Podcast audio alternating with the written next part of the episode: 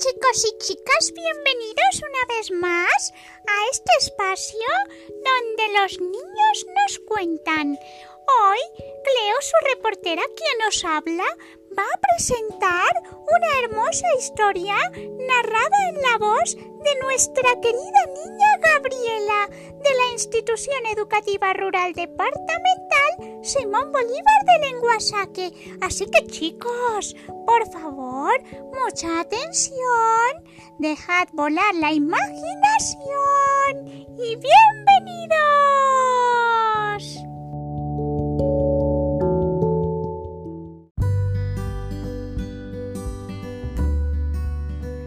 El niño de los clavos. Había una vez un niño que tenía muy mal carácter. Un día su padre le dio una bolsa con clavos y le dijo que cada vez que perdiera la alma clavarse un clavo en la cerca del patio de la casa. El primer día el niño clavó 37 clavos, al día siguiente menos y así el resto de los días. El pequeño se iba dando cuenta que era más fácil controlar su genio y su mal carácter que tener que clavar los clavos en la cerca. Finalmente llegó el día en que el niño no perdió la alma ni una sola vez y fue a contárselo alegre a su padre.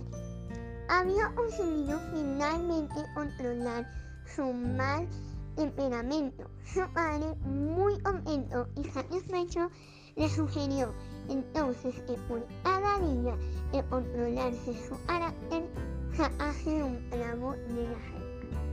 Los días pasaron y cuando el niño terminó de sacar todos los clavos de la cerca, fue a decirse a su Entonces, el padre llevó a su hijo de la mano hasta la cerca y le dijo, Has trabajado duro para clavar y quitar los clavos de esta cerca, pero fíjate en todos los agujeros que quedaron. Jamás será la misma.